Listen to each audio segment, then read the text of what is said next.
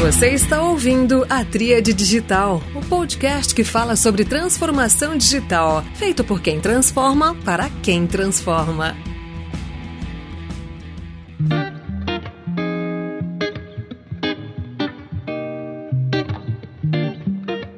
Olá, pessoal. Este é mais um episódio da Tríade Digital, o podcast feito por quem transforma para quem transforma. Este é um episódio extraordinário, porque quem me acompanha aqui sabe que aquela disciplina de produção de um episódio por semana por quase dois anos, ela cessou. Cessou porque era o momento de cessar. Eu tinha ali um objetivo ao fazer o podcast, que era ganhar ali desenvoltura é, no relacionamento com pessoas, que não é um forte meu e o podcast me ajudava muito. E aí cheguei ao episódio de número 79 e parei de fazer os podcasts sem nenhuma explicação adicional. Pois bem, alguns meses se passaram, mestrado concluído, e eu achei que eu devia este último episódio do que eu vou chamar de primeira temporada da Tríade Digital. Então, episódio de número 80, esse episódio simbólico aqui, é de agradecimento a todos que ouviram, a todos que mandaram print para mim ali na retrospectiva do Spotify, dizendo que, poxa, foi um dos podcasts que eu mais ouvi, que eu mais gostava, e eu fiz esse episódio extraordinário para fechar com chave de ouro. E eu acho que o que despertou a minha vontade de fazer esse último episódio é falar de histórias é, inspiradoras. Eu sempre trouxe aqui pessoas que eu admirava, pessoas que a minha carreira é, me aproximou, né, me permitiu conhecer é, em contextos de trabalho distintos. Algumas dessas pessoas eu mantive relacionamento para além do trabalho, né, desenvolvendo uma amizade. Mas é, eu, diante de uma dessas pessoas, nesta semana ainda de gravação do podcast, eu falei, cara, tá aí a pessoa que vai contar a história, compartilhar a história nesse último episódio desta primeira temporada da Tria Digital. Então, pessoal, esse episódio que é muito especial para mim e eu espero que seja para vocês também, ele conta a história de um profissional de tecnologia que pegou o carrinho lá atrás, né, que construiu, precisou construir sua carreira com a ajuda sim de muitas pessoas, mas com muita determinação, porque ele não tinha outra alternativa a não ser dar certo. E eu acho que não há motivação maior quando você precisa, né, efetivamente ter sucesso para proporcionar coisas legais para sua família, para você, para tudo que, para todo mundo que te ajudou. Então, sem mais delongas, vou aqui dividir com vocês e dividir esse papo aqui com o Daniel Andrade, que é o CTO da Padbot, que é uma startup espetacular, com outras pessoas espetaculares, o Rudy e outros colegas, o Diogo, que é, eu tive o, o, prazer de conhecer através da Funcional Health Tech. Padbot transformando aí o varejo farmacêutico, a comunicação, o relacionamento com o varejo farmacêutico. Funcional também nesse contexto aí, as empresas é, se ajudando, né, colaborando para o ecossistema de saúde no Brasil.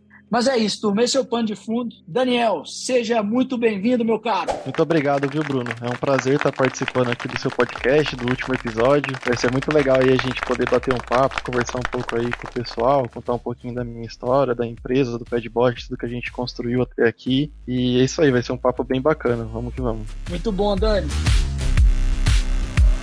Cara, eu queria que para começar, justamente você se apresentasse, assim, contando elementos ali da sua história e a partir disso eu vou puxando, tá? Como, como começou essa história de agora CTO, cara? Esse CTO teve raiz aonde, bicho? Conta para mim aí quanto. Você que, se você puder compartilhar a sua idade, né? Que aí você fala assim, cara, ó, já sou Sim. CTO nessa idade. Quando começou essa história? Qual a trajetória aí? Conta um pouco. Bom, vamos lá. Eu tenho 23 anos, então ainda sou bem novo, tem muita coisa para construir, ainda muita história para escrever. Mas a minha história na, na profissão, ela começou muito jovem, bem cedo quando eu tinha uns 9 anos de idade, mais ou menos. Na verdade, vamos começar antes disso até. É, a minha tia, explicando um pouquinho, ela foi a primeira pessoa da minha família que conseguiu se formar, que conseguiu fazer uma faculdade, alguma coisa assim. Ela fez pedagogia e aí ali em 99, 2000 ela juntou dinheiro um bom tempo para conseguir comprar um computador para poder auxiliar ela a fazer as matérias, a escrever os documentos, usar o Word, alguma coisa nesse sentido na época. Quando eu era bem pequeno ali, também vim de família com pais separados, sou numa família bem pobre no interior de Marília, que é uma cidade aqui do interior de São Paulo, então cresci em um bairro ali bem pobre, pais separados, e com isso eu ficava muito na casa das minhas avós. Como a minha mãe ela tinha que sair para trabalhar, eu sempre fiquei muito com a minha avó, com a minha avó paterna, com a minha avó materna também. E aí a minha tia, ela tinha esse computador que era ali onde eu ficava brincando bastante, que eu jogava Tibia na época, que é um jogo bem antigo. Através do Tibia eu sentia vontade de ter o meu próprio servidor ali quando eu era criança ainda. Então, era possível você baixar, existiam tutoriais no YouTube de como que você faria para configurar esse servidor, abrir porta no roteador para o pessoal poder acessar também. É, a gente utilizava o Hamashi até na época para não precisar abrir porta do servidor mesmo. Tinha várias coisas bem antigas assim que a gente utilizava que era bem legal. Mas esse foi o meu primeiro contato com tecnologia, com banco de dados, onde eu criei ali também o primeiro contato com programação, mas era bem simples, só para poder alterar ali o quão rápido um personagem subia de nível, coisas bem básicas. E ali estudando, pesquisando na internet ali bem autodidata de início, eu consegui criar esse meu servidor. E a partir do momento que eu tive ele, eu pensei, tá, então como é que eu faço agora pro pessoal acessar o meu servidor? Então, além de divulgar nos canais comuns que tinham, os grandes servidores tinham sites. Então eu peguei e falei, eu preciso ter o meu site também, porque os grandes têm, eu preciso divulgar o meu igual. Então ali veio minha primeira vontade de aprender como é que era desenvolver sites. Ali na época eu comecei mexendo com Blogspot, então bem simples, nada de programação, clique e arrasta, era bem, bem simples. E nesse mesmo período, quando eu tinha ali para os meus 10, 10 para os 11 anos de idade, abriu uma escola nova de informática aqui em Marília. Então essa escola estava sorteando um curso é, 100% grátis. Então, para poder fazer o que quisesse, poderia escolher qualquer uma da, da grade de curso deles. E tinham bastante cursos de tecnologia. O que eu escolhi na época foi web design, que era que o pessoal era focado em construir sites. Então, bom, eles estavam sorteando esse curso via rádio. Minha mãe ouviu na rádio, no, andando de carro. E eu tava na casa da minha avó, inclusive ela ligou para mim e falou: Ó, oh, Daniel, tal escola tá sorteando um curso, liga lá, se cadastra, vai que você ganha. E aí eu liguei, me cadastrei lá e eu fui o, o, o vencedor dessa bolsa de que eles estavam sorteando, ganhei esse sorteio. Então ali foi o primeiro contato que eu tive realmente aprendendo as tecnologias. Então, na época eu aprendi Flash, Dreamweaver, então diversas tecnologias mais antigas, mas o básico do HTML CSS. Então ali já me deu uma estrutura legal, aprendi até Photoshop e outras coisas também que deram alguma estrutura para mim continuar seguindo esse caminho. A partir quando eu finalizei esse curso de web designer, eu participei de mais uma prova ali dentro desse, dessa mesma escola de cursos e consegui mais uma bolsa de 50% 100% para curso de programação, que foi o que eu comecei. E até os meus 13, 13 para 14 anos eu fiquei fazendo esses cursos estudando nessa escola. E ali eu fiz a é, programação, eu tive o primeiro contato com C, com C Sharp, então primeiro contato com orientação a objetos e aquilo ali me deu uma estrutura inicial de programação que eu utilizava como hobby bastante em casa. Então ficava criando joguinhos no, no Unity, fazia site brincando. Então ali já tinha saído do Tibia, já, já tinha virado um hobby a programação programação ali para mim. A partir desse momento, eu comecei a estudar numa escola integral também. É a mesma escola que eu sempre estudei, uma escola pública é, de Marília. Eu estudei desde a quinta série até o terceiro lá. Mas quando eu finalizei o. Na época não era nono ainda, a gente ainda falava oitavo ano. Quando eu finalizei o oitavo ano e passou para o primeiro colegial, essa escola virou integral. E eu continuei lá e continuei estudando. E a Univem fez uma parceria com essa, essa escola e foi lá para poder fazer as Olimpíadas de Informática. Então, as Olimpíadas de Informática era uma competição promovida pela Univem, que é uma universidade é, daqui de Marília. E essa universidade ela deu um curso bem básico, introdutório à programação em C. E a partir dali eles fizeram essa competição que era um perguntas de cálculos matemáticos que você tinha que desenvolver com programação simples, estruturada e resolver esses exercícios. Então eram 10 exercícios e conforme as pessoas que conseguiam resolver eles em menor quantidade de tempo, ia crescendo um ranking ali e os cinco primeiros colocados ganhavam uma bolsa de iniciação científica júnior como bolsista do CNPq. Então a partir disso eu fiz um ano ali dos meus 15 até dos 14, 15, 16 anos ali, não lembro exatamente, mas foi mais ou menos nesse período. Então eu fiz ali um ano de iniciação científica com a bolsa do CNPq, na época de desenvolvimento Android com Java, e foi legal que também me deu uma, uma base bacana de como é que funciona esse desenvolvimento nativo, como é que utiliza o Android Studio, esse tipo de ferramenta. Então foi bem bacana também para poder aprender um pouco mais sobre isso e também entender um pouco mais como era é, a universidade em si na área de pesquisa, porque foi o primeiro contato que a gente teve com outras pessoas que já estavam se graduando, que já estavam na graduação, que já faziam outras pesquisas mais avançadas. Então foi muito legal poder trocar uma ideia com essa galera, absorver informações deles e também as dicas né, que eles passaram para continuar aí na faculdade mais para frente que eu iria entrar. Então, eu terminei a escola com 17 anos e na, na hora que eu terminei, ali em novembro, dezembro, eu já entrei em um pet shop. Então eu trabalhei em um pet shop fazendo tudo, caixa, é, estoque, limpeza. Então varria na frente para poder abrir a loja, fazia de tudo, tudo possível dentro desse pet shop. E ali foi eu entrei para poder pagar a minha faculdade mesmo, né, para conseguir ter a oportunidade de entrar na área que era o meu sonho, que eu sempre quis trabalhar desde criança, que eu vim me dedicando à adolescência estudando isso também para poder com 18 anos, quando eu saísse da, da escola, ingressar nesse ramo. E foi bem legal o Pet Shop também, porque ele me deu vários insights de vida mesmo, assim, não só de muita coisa de profissão, mas também me deu muito insight de, de vida de estar próximo de pessoas que, que não tiveram condições de estudar mesmo, que não tiveram a mesma oportunidade que eu tive de estar em uma escola integral, de conseguir ter essas bolsas todas, de ter essas oportunidades. É, e essas pessoas sempre falam para mim: aproveita, já que você tá tendo essa oportunidade de estudar, porque eu tô aqui há 20 anos e não consigo crescer de patamar na minha vida, então, é, e também outros aprendizados que eu tive com o meu gerente, que ele olhava e falava assim, ó, todo mundo tem que ser muito bom em alguma coisa, então tinha um bar na frente, né, aí ele falava assim, olha o rapaz ali no bar, ó, ele tá entregando a cerveja pro outro em cima da mesa e nem perguntou qual que é a cerveja dele, ele já sabe de cabeça que o cliente sempre vem, não sei o que, então foi muito legal várias coisas que eu aprendi lá dentro sobre vida e sobre trabalhar e se esforçar bastante com aquilo que você está fazendo para conseguir atingir qual é o seu sonho também. Então, no terceiro mês de faculdade, eu entrei em um estágio na Trey, que é uma plataforma de e-commerce daqui, da, daqui de Marília também. Então, esse era um estágio bastante focado em ensinar. Então, eu fiquei sete meses no estágio, eu tive todo um cronograma de estudos que eu participei, onde eu aprendi a desenvolver desde o basicão, de aprender Linux, de depois a gente passou para Docker, também foi algo muito bacana que a gente viu para entrar na parte de infraestrutura. Foi o primeiro start com infraestrutura também foi muito bacana. PHP estruturado, depois PHP orientado a objeto, depois Laravel, depois viu. Então foi também muito importante ter todos os aprendizados de como desenvolver com,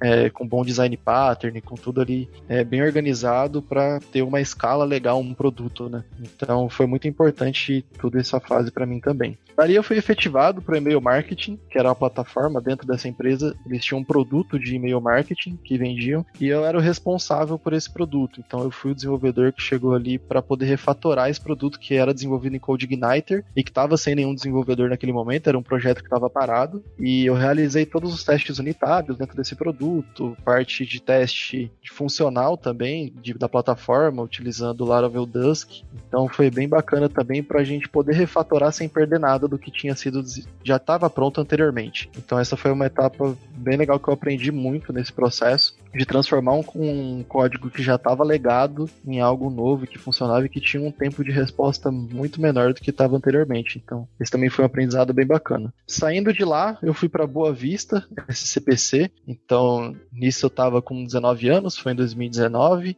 em dois, 2000, na verdade eu fui para lá em setembro setembro de 2018, se não me engano. Ali foi legal que eu consegui ter também uma experiência com uma empresa que era muito grande, uma empresa já de capital aberto, que já tinha muitos funcionários, uma empresa que tinha muitos processos e que também não tinha nascido como uma empresa de tecnologia, e sim se tornado ao longo do tempo uma empresa com, com tecnologias também. Então foi muito interessante poder trabalhar com outros tipos de códigos que não estavam naquele mesmo padrão que eu tinha aprendido antes, mas que a gente teve a oportunidade também de refatorar, de trazer esses, esses códigos para um modelo mais atual, que tivesse um tempo de resposta melhor também que tivesse uma segurança melhor e evoluindo esses códigos e aprendendo com eles também, com essas pessoas que já trabalhavam lá há muitos anos também. Então, a partir desse momento eu comecei a pegar alguns freelas é, pegar alguns trabalhos por fora, e foi onde eu conheci o Rudy e o Diogo, que são meus dois sócios, onde eles estavam iniciando a Ped Pharma, que basicamente a Ped Pharma de início, ela era um marketplace de farmácias. Então acho que depois é bacana a gente explicar um pouquinho mais sobre a história da Ped Pharma também, como que ela começou e tudo mais. Mas só para finalizar é, a minha história aqui, então foi onde eu conheci o Rudy e o Diogo. Eles queriam desenvolver uma dashboard para as farmácias administrativa, um back office de administrativo. E na época eu cobrei esse frilo deles foi dois mil reais que era para mim tirar minha carta. e a gente estava conversando ali junto, trabalhando ali junto naquele mesmo lugar lugar, eles me passaram para desenvolver esse back-office em um mês e meio, eu consegui entregar em duas semanas, depois eles passaram outra coisa eu entreguei antes. E estando ali no dia a dia com eles também, porque eu fiz esse freela trabalhando no escritório com eles, eu percebi que eles tinham muitos processos prontos, porque eu já tinha feito freela para outras startups anteriormente, mas todas ah, o pessoal estava perdido, não sabia o que estava fazendo ali, não tinha estudado ainda, eles pensavam que era só, ah, desenvolve esse botão porque eu acho que vai ficar legal e, e só isso, e a gente entende que não é muito assim, né? Uma empresa tem muitos processos, muitas áreas, uma estratégia é, muito bem descrita para você poder chegar onde você quer e não é, simplesmente ir, né? Então eu olhei é, para tudo que aquele aqueles dois ali já tinham e falei, é, realmente eles não estão aqui de brincadeira, eles estão para fazer o negócio acontecer de verdade. E aí a gente se deu muito bem ali, o Ruth chegou em mim e falou, ó, oh, você quer realmente só receber esses dois mil reais aqui para pagar a sua carta, ou você quer se juntar aqui com a gente, se tornar o nosso sócio e fazer esse negócio acontecer, a gente crescer junto? Eu falei, não, vamos embora, vamos embora, vamos ficar em conjunto aqui principalmente também algo que me traiu, atraiu bastante, além de, de toda essa essa parte de processos que eles já tinham estruturados foi também a cultura em si que a empresa já tinha, o propósito que a empresa já tinha, né, de conseguir ajudar e melhorar a vida das pessoas. Todo esse propósito também foi muito importante porque é, isso uniu muita gente o tempo todo, né. Então acredito que, que basicamente foi essa aí, mais ou menos a minha trajetória. Sensacional, Dani, sensacional. Pessoal, vocês já conhecem, eu tento fazer um recap aqui do que é, eu escuto, é uma técnica que eu tenho de realmente absorver é, esse conteúdo, né? E, e, ainda mais ouvindo a história do Daniel, ela é muito rica, né? Então ele contou aqui nesses minutos 10 anos, 10 anos de experiência em tecnologia, pelo menos 10 anos, né? E, e ele tem 23 anos, 24 anos, é né? muito novo é, e já tem 10 anos de experiência. Ele começou aos 9, né, como colocou aqui, criou um servidor para o jogo em que ele mais gostava. Eu me, identifico, me identifiquei aqui, consigo me lembrar das lan houses, né, de estar nas lan houses, se conectar nos servidores. É, daí precisava divulgar o servidor, né, porque os grandes servidores é, tinham esse, um site né, de divulgação e aí já tem essa, essa questão que alguns de nós possuem né, essa, essa curiosidade e esse empreendedorismo sem saber que se chama empreendedorismo, né, de buscar e divulgar e, e ter essa, essa leitura é, para além da tecnologia, mas também a divulgação e, e a mercado, né? É o que mais tarde veio a se chamar de produto digital, né? De criar produtos e acho que ele já estava ali criando é, ali uma audiência, é, uma forma de divulgar e tudo que foi necessário ele aprender para colocar aquilo de pé. E aí vem a questão das oportunidades, né? Eu acho que é, muito se fala sobre meritocracia, mas é, dependendo do seu lugar de fala, né? Meritocracia é uma coisa não tão é, real, né? Para aqueles que realmente não têm oportunidade, você dizer que as pessoas conquistam por mérito, é, mas você não pode se esquecer que é necessário dar oportunidades, porque ninguém pega cada um pega o carrinho, né? Eu fico fazendo analogia de uma corrida. Tem gente que pega o carrinho 10 voltas na frente, né? E aí você dizer que isso é meritocrático é bastante delicado, né? Porque quem pegou o carrinho lá atrás, e eu acho que o Daniel é, deu, ter, precisou dar muitas voltas para ganhar as corridas que ele já ganhou. É, e superar as adversidades. Né? Então, oportunidades em educação acho que é, é, é, é são fundamentais. Né? A gente ainda tem muita gente talentosa sem oportunidade que precisa de oportunidade. E aí tem toda essa conexão é, de escolas, de é, oportunidades com universidades, enfim, tem tudo isso que ajuda bastante. Então, eu imagino ali os, os competidores da, na Olimpíada de Informática, eles, eles mal sabiam que tinha um estudante ali com seu, seus 12, 13 anos ali que já tinha 4, 5 anos de estrada, né? Então, acho que é muito legal. E aí, a, a parte do pet shop, né? Acho que é, não há nenhum trabalho que não é digno, né? Então, se é um trabalho honesto, ele é um trabalho digno. Então, todo mundo tem que se orgulhar do trabalho que tem, né? E, e, e aí ter o sonho grande de, de ir avançando e sempre tem aprendizados. Você chamou aqui de insight, né? De estar perto de pessoas que não tiveram oportunidade, que elas te é, encorajaram bastante a aproveitar essas oportunidades que você vinha tendo. E aí, eu diria que formalmente você entra na tecnologia, né? Você vive a tecnologia desde muito cedo, mas entrou formalmente numa empresa de tecnologia, né, a Trey, e ali como estágio e com a oportunidade de criar, né, de, de remodelar um produto e aprender novas tecnologias. É, o que seria ali é, o sonho ainda de muita gente que, que começa a ter esse espaço, ter realmente um estágio para aprender mas também ter os entregados. Né? E caminhando aqui para o final do recap da sua apresentação, e depois é, você me corrija se eu tiver falhado aqui nesse, nesse processo, mas vem a Boa Vista, né, uma empresa de capital aberto que, é, para muitos, trabalhar numa empresa grande, e, e às vezes empresa grande é sinônimo de empresa de capital aberto, né, é, é o sonho grande. Mas isso não é uma verdade para todos, né? Cada um aqui entende sucesso de uma forma, né? Sucesso pode ser isso, pode ser trabalhar para o governo, pode ser ter o seu negócio, muitas vezes ligado ao impacto que esse negócio tem ou que o seu trabalho tem. Mas a Boa Vista, sem dúvida nenhuma, te é, complementou com é, todos esses processos que as empresas grandes têm, toda a burocracia positiva, burocracia negativa. É, e aí você viu o, o, viu pela primeira vez a questão, né? Já tinha visto na Troy também a questão dos sistemas legados, empresas que não são é, nativas digitais e que têm legados, que têm que atualizar a tecnologia e que têm que avançar. E aí, eu diria que você estava à frente do tempo, né? Ainda antes da pandemia, em 2018. Essa história de que os vínculos que a gente tem com as empresas é, eles não precisam ser únicos, né? Desde que transparentes, respeitosos, de acordo com o compliance das empresas, você pode ter mais de um vínculo de trabalho, né? É muito positivo, assim,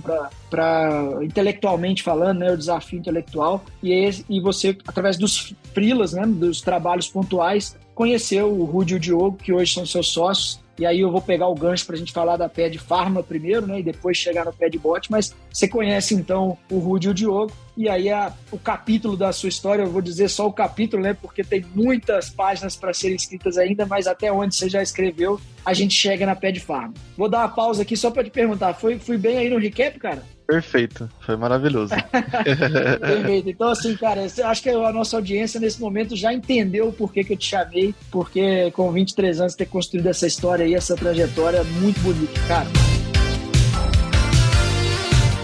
Agora, meu amigo, me conta aí pé de farma, cara. Como é que é essa história? Me, me explica o que é o pé de farma. Vamos contextualizar a audiência que não está é, no setor de, de saúde, né? Como nós estamos, felizmente. Mas conta aí o que é o pé de farma, qual é o sonho grande do pé de farma e o que, que é, o que, que virou o pé de farma agora? Vamos lá. Bom, o Pad Pharma, ele começou. A ideia surgiu lá em 2016, através do Rudy, que é meu sócio. Então, o Rudy ele teve um problema com o avô dele. Ele é a melhor pessoa do mundo para contar essa história, porque surgiu dele, né? Mas eu vou passar aqui por ele, porque eu já ouvi isso tanto e tantas vezes que eu acho que eu até sei falar das mesmas palavras. Mas ele teve um avô que ficou de cama durante nove anos, porque teve um AVC, né? Infelizmente. E a mãe dele, né?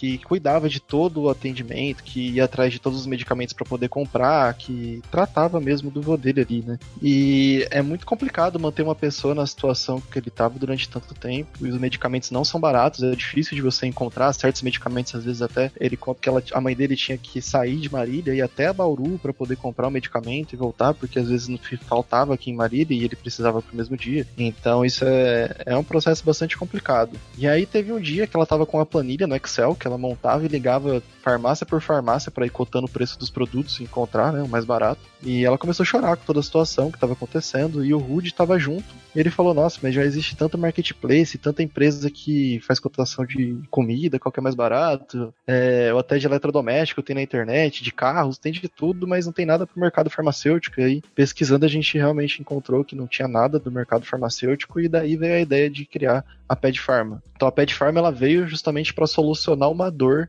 que o Rude mesmo tinha. E ele estava ali no, nos últimos anos da universidade, da faculdade de administração, e para se formar ali na Univem nesse curso é necessário você apresentar um projeto mesmo, uma ideia toda de uma empresa, montar no Business Plan e apresentar isso para o público, inclusive, né? Ele utilizou o Pad Pharma para poder fazer esse processo. Em conjunto, o Diogo ele teve um, um problema também parecido de saúde na, na família dele e ele também tinha uma ideia que ia para o lado do mercado farmacêutico e o Diogo ele é meu sócio, estava fazendo a pós-graduação em marketing na Univem. E aí uma pessoa que conhecia os dois em comum fez a ligação entre eles e falou: vocês estão aqui mais ou menos junto, por que, que vocês não se é, trabalham em conjunto com, essa, com esse projeto? E aí linkou os dois e, e deu certo ali, os dois continuaram juntos. É, a Pet Pharma, a partir do momento que eles apresentaram ali no balcão de projetos, teve a coordenadora do curso que fez um convite pro, pro Rudy e pro Diogo apresentarem é, um pitch da empresa dentro do Marília Startup Pitch Day, que era um evento também que a Univem também promovia, de pitch de startups, e ali concorreu empresa de professor da faculdade, empresas que já faturavam, e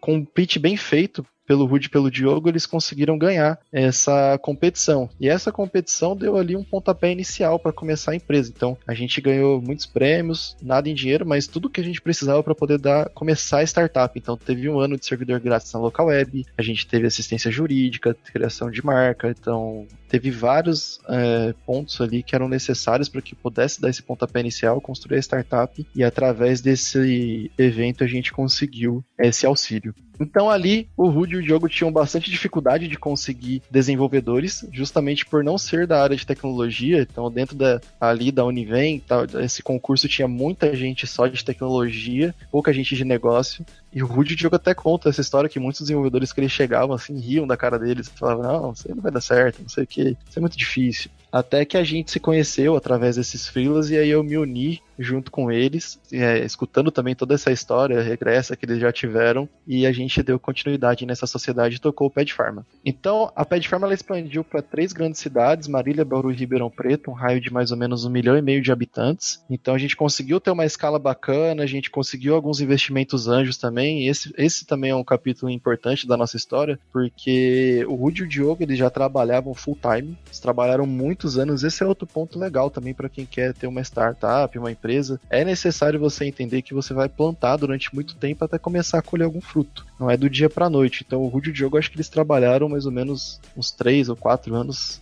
sem receber absolutamente nada. Então, só trabalhando 15 horas por dia, 13 horas por dia, e é, acreditando nesse sonho e que aquilo daria certo e correndo atrás. Então, a gente, quando a gente recebe, eu como eu não tinha essa, eu não tive essa mesma condição de, de parar completamente, eu trabalhei durante um bom tempo part-time. Então, em 2019, ali em, acho que no meio de 2019, se não me se não me engano. Não, mentira, acredito que foi em setembro de 2018. Eu não me lembro a data exatamente, mas foi ali nesse raio de 2000, no final de 2018 até o meio de 2019 que a gente recebeu o primeiro aporte nosso do, de um investidor anjo. Foi um aporte inicial ali, bem singelo, para a gente poder é, ter um pouco mais de corpo e contratar alguns funcionários e crescer um pouquinho. E com esse primeiro aporte foi quando eu decidi também sair da faculdade, onde eu parei no terceiro ano da faculdade, saí do meu trabalho CLT, que eu tinha na Boa Vista. Então, durante um bom período da minha vida, eu passei dificuldade, eu vim de uma família muito pobre, e quando eu cheguei ali com 19 anos de idade, eu tinha um bom salário CLT de programador, que programador ganha bem. Então, para mim, eu tava no momento da minha vida que eu achava que eu tinha, tava milionário, que eu tava muito rico, eu tava comendo rodízio de comida japonesa, então para mim isso era muita coisa.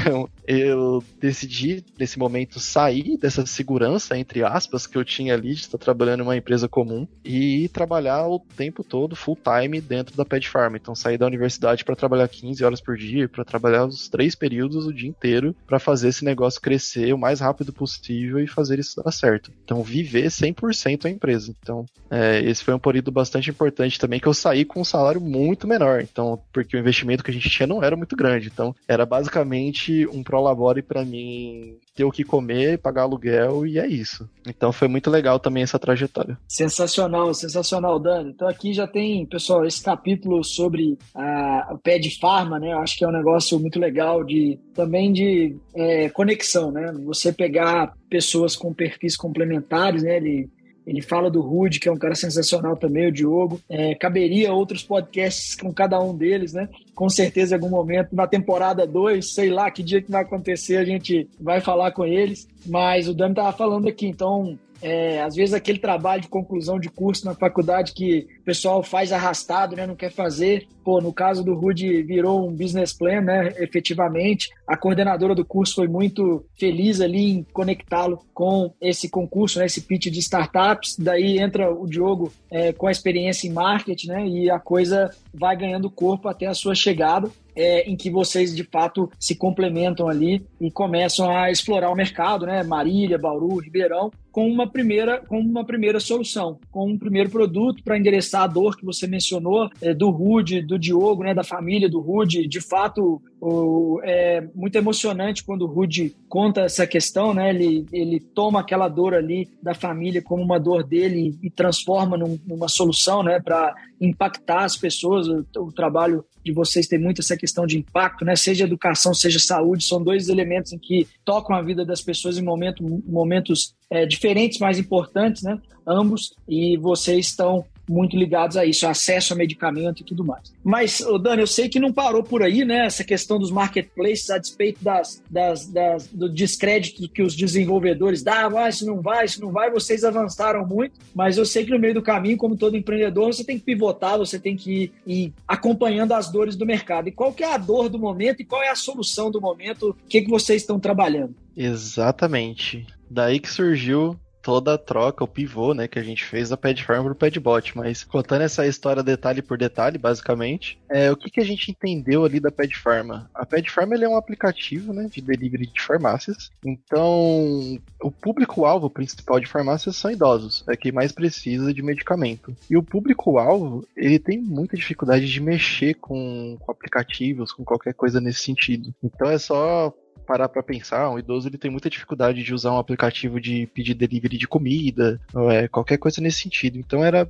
a gente tinha uma certa barreira para atingir esse público-alvo. E nós tentamos de diversas formas. A gente chegou até a dar curso de treinamento de celular para idosos na Univem, para entender a dor dessa pessoa a fundo. Então o Diogo ele fez esse curso, inclusive, e aí ensinava o pessoal a utilizar várias ferramentas do celular, inclusive a Pet Pharma. Então era um do, dos pontos que a gente ensinava lá. O que aconteceu ao longo do tempo? A gente deixou o um número de celular na lousa, que era o número do celular do Diogo, e falou: ó, se vocês tiverem qualquer dúvida de como usar o Pet Pharma, entre em contato aqui com esse número. E aí, muita, muito dessas pessoas, esses idosos, começaram a chamar o Diogo e falar assim: ó, não consigo usar o aplicativo lá, mas tem tal produto, vocês têm tal produto. E aí, outra, outro ponto também, esse foi um dos pontos, né? Um outro ponto que a gente fez também de desenvolvimento dentro do Pet Pharma é que quando alguém deixava um carrinho abandonado ou alguma coisa nesse sentido, nós fizemos uma integração com o WhatsApp, com a API do WhatsApp, para poder mandar uma notificação para essa pessoa dizendo: ó, oh, você esqueceu seu carrinho lá, volta pro aplicativo, finaliza a sua compra. E ao longo do tempo, isso começou a gerar uma máquina ali no nosso WhatsApp, onde muitas pessoas começaram a chamar a gente perguntando se a gente tinha produto X ou produto Y. Então começou a vir esse insight na cabeça de que o WhatsApp era algo muito forte, que muita gente queria comprar pelo WhatsApp e que o WhatsApp trazia uma facilidade muito grande de compras. Então, dali a gente foi destrinchando isso. E o que que acontece?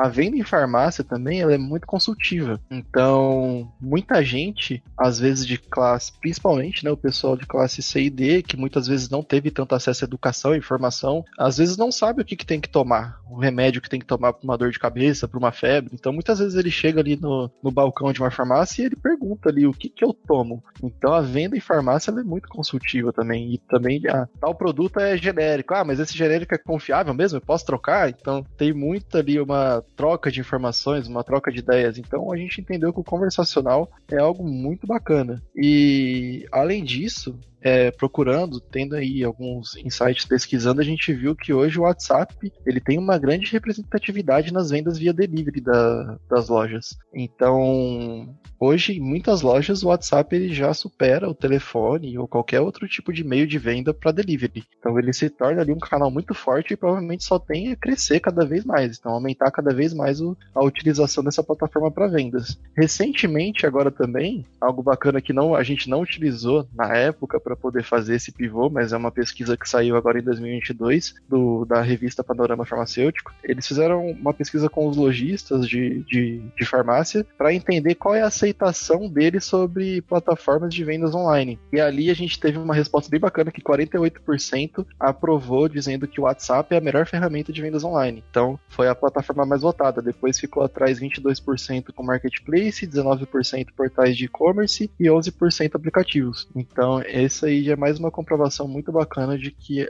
o WhatsApp ele tem tudo a ver com o mercado farmacêutico e com vendas de delivery. E outro ponto também bem bacana é que a gente acredita, realmente aposta que o Super App, muito se fala disso, de qual que vai ser o Super App brasileiro, se muita gente falava que era o Magalu, outros aplicativos que tinham tudo lá dentro, mas a gente acredita que provavelmente vai ser o WhatsApp, assim como é o WeChat na China. Começou como uma plataforma conversacional, onde todo mundo é, manda mensagem, hoje o WhatsApp ele está instalado em 99% dos celulares dos brasileiros, e ele tem diversas funções que vão além do, da simples conversa, da simples troca de ideia ali. Então, então, por exemplo, já tem função para poder buscar lojas e restaurantes em São Paulo, já tem meio de pagamento, então eles estão evoluindo muito para se tornar cada vez mais um super app. Então, entendendo ali tudo isso, a gente decidiu fazer o pivô. Então, entrando mais em contato com a loja, com as farmácias, com os clientes, a gente entendeu que para solucionar a dor, para conseguir atingir o máximo de pessoas possível, então nosso propósito sempre foi conseguir é, melhorar a vida das pessoas, fazer com que elas consigam comprar um medicamento de uma forma mais fácil. A gente entendeu que para conseguir atingir o maior número de pessoas, a gente precisaria construir uma plataforma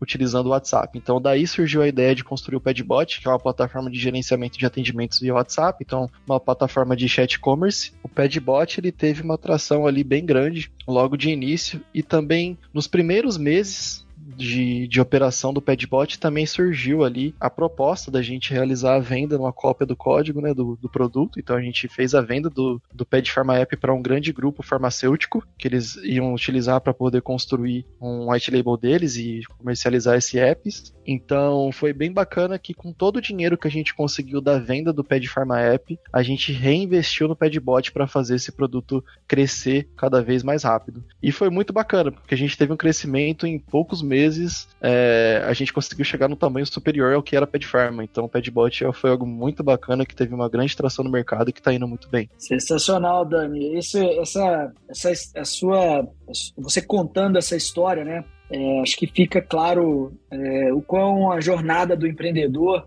e do time de produtos, por que não, de empresas, sejam de tecnologia, como eu classifico a funcional, ou empresas não nativas digitais, né? Muitas empresas tradicionais, ao criar produtos digitais, tem que ter essa, essa leitura da dor realmente, dos canais e eventualmente a dor é aquela, no entanto, o canal não é o, não é o primeiro canal que você pensou, né? Então, é, o modelo de, de marketplace é, que pressupunha né, um aplicativo, usar um aplicativo, instalar um aplicativo. Se o público era um público mais idoso, é que naturalmente foi buscando vocês por outro canal, né? O, o, não sei usar o app, pode me ajudar aqui pelo WhatsApp, ou é, carrinho abandonado, e aí a partir do carrinho abandonado, a interação pelo WhatsApp e a conversão pelo WhatsApp, até vocês tomarem a decisão ousada, por que não, né? De pivotar é, de, um, de um marketplace para é, um chat commerce, né? Que é o, o Padbot implementado é, dentro do WhatsApp, né? Então, é muito bacana esse, esse ponto, eu acho que cabe uma reflexão para todos nós que trabalhamos com transformação digital, né? Que é o capítulo final aqui da nossa conversa. Eu já vou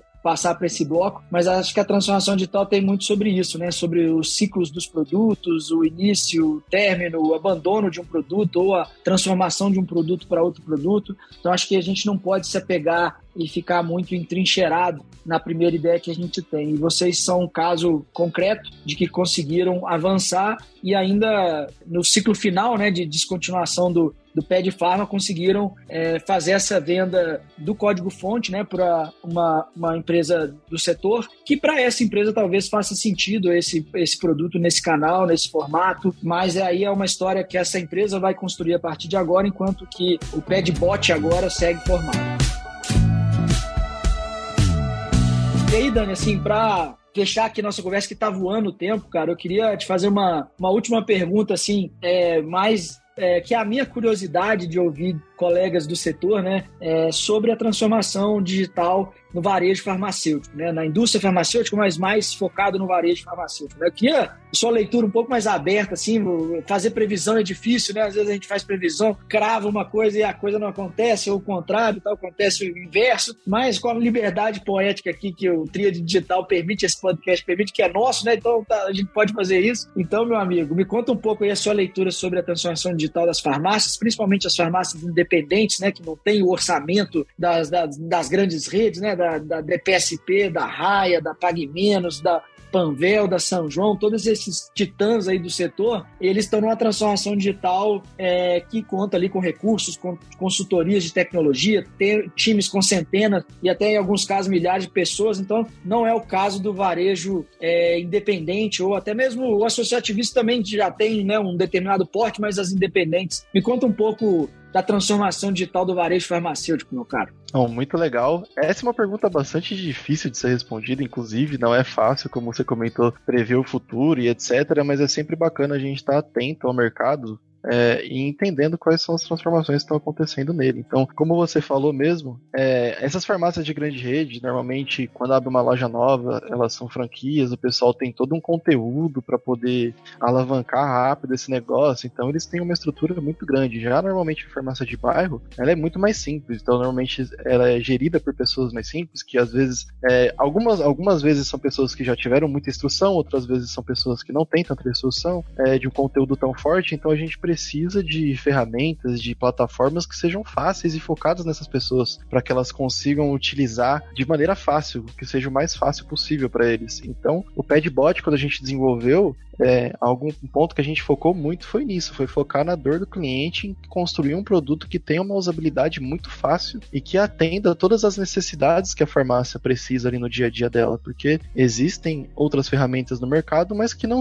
têm é, todas as regras de negócio, todas as lógicas que são focadas para esse nicho específico, para essas pessoas. Então, é, foi muito legal os insights que a gente teve ao longo do tempo. A gente já fez até treinamento, a gente fez treinamento físico, até eu já cheguei a fazer treinamento treinamento físico com, com, com, farmácias, ensinando a utilizar a plataforma pessoalmente ali com o cara, enxergando qual que era a dúvida que ele tinha, qual que era o problema que ele tinha de usar, onde que era difícil para ele, é, o que que ele precisava enxergar de métrica para poder cobrar a um funcionário, alguma pessoa que esteja trabalhando com ele para poder integrar entregar mais, para poder ter um atendimento melhor. Então, é muito interessante plataformas como o Padbot para essas empresas que, que são menores, que, que não tem todo esse esse, essas ferramentas que possuem essas farmácias de grande rede para poder solucionar esse problema. E o Padbot ele vem muito para solucionar esse problema do delivery. Mas além do de simplesmente ser um delivery, qualquer tipo de atendimento. Então hoje a farmácia, por exemplo, está tendo muito essa onda da farmácia se tornar um hub de serviços, né? Então isso é algo que já acontece muito fora do Brasil. Então nos Estados Unidos mesmo, as farmácias já administram vacinas, já faz teste de diagnóstico, é, faz o gerenciamento de doenças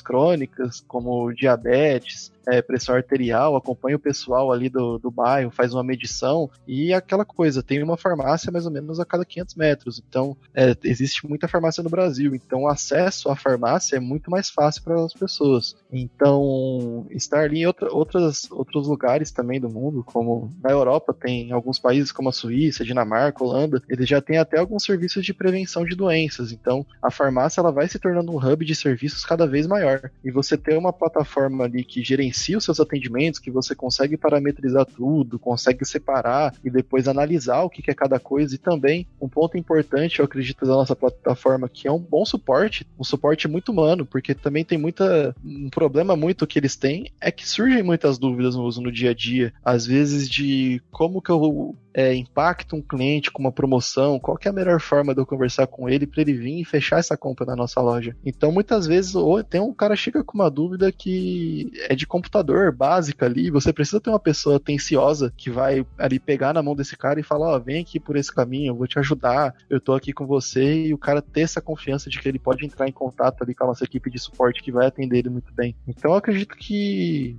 esses são alguns pontos da, de evolução dessas farmácias de bairro e o que, que a gente está fazendo ali para poder ajudar elas. Excepcional, Dani, excepcional. Acho que para a audiência que tem interesse nesse tema, é, esse, esse ponto que o Daniel comentou sobre as farmácias se transformando como hubs de serviço, né, de saúde, questão das vacinas, dos testes, dos exames, gestão de pacientes crônicos, né, gestão de saúde populacional, é, são elementos que vão crescer muito. Nós como frequentadores de farmácia, vamos observar, é, e isso tem a ver com acesso à saúde, né? O, o sistema de saúde é, às vezes não consegue chegar, né, com uma clínica, com um laboratório, com um hospital em determinadas regiões, e a farmácia, como o Daniel falou, já mais capilarizada, né, mais distribuída no, no nosso território, às vezes vai fazer esse papel, que é também aquela essência da farmácia, né, do farmacêutico, que por vezes ali dava as orientações necessárias, é, sempre ali com também em parceria com demais profissionais de saúde. Dani, eu quero é, aproveitar aqui, vou te dar a palavra para as suas contribuições finais. É, eu acho que a gente explorou bem aqui, tinha mais uma série de perguntas no roteiro, mas eu tenho a disciplina do seu tempo, que eu sei que você está na correria e eu também, mas eu não poderia deixar de agradecê-lo é, e pedir para que você é, faça suas é, palavras finais, considerações finais para nossa audiência aqui, que é composta por profissionais profissionais ligados à transformação digital, né? Tecnologia, produtos, negócios. Então, meu amigo, palavra é sua novamente. Primeiro eu queria agradecer pela oportunidade, né, que foi dada de poder conversar aqui um pouco, contar um pouco da minha história, o que, que a gente acha aí do mercado farmacêutico. Então, é muito legal ter esse espaço para poder ter voz de falar, de mostrar também a minha opinião sobre esses assuntos. Então, muito bacana. Obrigado aí pela oportunidade, Bruno, também de estar participando do último podcast da primeira temporada. Fico muito feliz de ser essa pessoa que está aí com você. E uma coisa que eu queria dizer também é que a gente tá com vagas abertas aqui na PED também. Então, se você é uma pessoa, gente gosta muito de contratar no programa de estágio. Então, da mesma maneira que eu tive essa oportunidade de passar por um programa assim, a gente foca muito aqui internamente em fazer esse programa de estágio também. Não só com desenvolvedor, mas com todas as áreas, suporte, vendedor, marketing. A gente pega estagiário de tudo, treina essas pessoas, capacita elas para elas serem preparadas para serem efetivadas na nossa empresa e estar tá com a gente trilhar um longo caminho em conjunto conosco. Então, se você é uma pessoa que tem bastante força de vontade, que gosta do que faz e que tem também essa satisfação em ajudar as pessoas, que está alinhada com esse nosso propósito de melhorar a vida das pessoas, é, entre em contato com a gente, tem o nosso LinkedIn do Padbot, você pode mandar uma mensagem, tem o nosso e-mail também, rh.padbot.com.br e você também que tem uma loja, uma farmácia que está precisando de uma plataforma para poder gerenciar os seus atendimentos, que está confuso aí, está com o atendente passando o celular de mão em mão, sem saber exatamente quem que mandou uma mensagem, que está um pouco perdido, também tem o padbot.net que você pode entrar, acessar, preencher nosso formulário e o pessoal de vendas vai entrar em contato com vocês para apresentar um pouco mais a plataforma. Eu acredito que basicamente é isso. Muito obrigado aí pelo espaço, muito, Bruno. Muito bom, Daniel. Acho que tá aí a veia, né? É, quem todo, todo mundo é vendedor na empresa hoje em dia, né? Em toda empresa, ou ajuda a vender ou vende diretamente. Acho que você deu recados aqui de manter esse ciclo de, de assim, prosperidade, né? De oportunidades, que é essa questão do estágio. Pessoal, vou dar um depoimento. Eu tenho, assim, a, assim, tô muito tempo no mercado também, então às vezes eu recorro à minha intuição para fazer leituras de, de pessoas, né? Claro que depois você vai validando isso com o tempo, com dados, com as interações seguintes, mas minha intuição normalmente me leva para bons caminhos e, e, desenvolver boas, bons relacionamentos. Tanto o Rudy, quanto o Diogo, quanto o Daniel aqui são pessoas realmente iluminadas que acreditam nesse propósito é, de levar a saúde para mais pessoas e eles estão fazendo uma trajetória brilhante, uma trajetória que eu assim é, fico feliz de estar perto, de assistir e bater palmas aqui para vocês. Então, é, parabéns, pessoal. E é por isso que eu escolhi você, Daniel, porque né, me identifico como uma pessoa de tecnologia também. Então, queria que a pessoa à frente de tecnologia falasse e fosse o convidado aqui do último episódio. Bom, pessoal, obrigado. É, o podcast da Tria Digital, então, encerra essa primeira temporada é, com 80 episódios. Então, tive que ter uma disciplina danada aqui para fazer isso 80 vezes. É, essa última vez demorou um pouco mais, mas eu não queria simplesmente interromper a produção do podcast. Não é assim é, que eu entendo as coisas. É, sou muito grato pela, por todas as pessoas que ouviram o podcast é, em todo esse tempo, um ou outro episódio. Se eu, se eu é, tiver contribuído de alguma maneira na sua jornada pessoal ou profissional de transformação, fico muito feliz. Esse era o meu objetivo: ajudar os colegas sem nenhuma arrogância, sem nenhuma questão secundária, mas genuinamente querendo é, ajudar que mais pessoas sejam felizes fazendo a transformação digital em organizações, independente do tamanho, do setor, do momento. Eu acho que somos todos colegas aqui, a gente se ajuda. Muito obrigado. Eu começo é, uma temporada nova, novos desafios, né? 2023 aí cheio de coisas bacanas, mas o podcast ele, ele para por aqui por hora. Ele era parte da, do meu projeto do mestrado e o mestrado foi concluído, então agora também concluo o podcast, o perfil no, no Instagram, né, os, blog, os posts nos blogs, no blog da Tria Digital. Então tudo isso eu dou uma parada agora porque o meu objetivo principal que era concluir o mestrado, é, eu fiz e estou muito feliz agora dia 14 de dezembro de 22 eu fiz a minha defesa e aí para mim fechou esse capítulo é, tria digital enquanto produção de conteúdo. E em breve eu me aventurarei aí, com certeza, num doutorado. Não por agora, senão a Priscila, minha namorada, me mata. Mas tão logo seja possível conciliar, eu vou fazer o doutorado. E aí vem a temporada 2 para a gente continuar conversando. Dani, obrigado mais uma vez. Pessoal, muito obrigado. Muito obrigado. Tchau, tchau. Obrigado. Você ouviu a Tríade Digital Transformação digital para quem transforma. Assine o podcast no seu agregador favorito e acompanhe no Instagram no arroba triade.digital para ficar por dentro das novidades. Até o próximo episódio.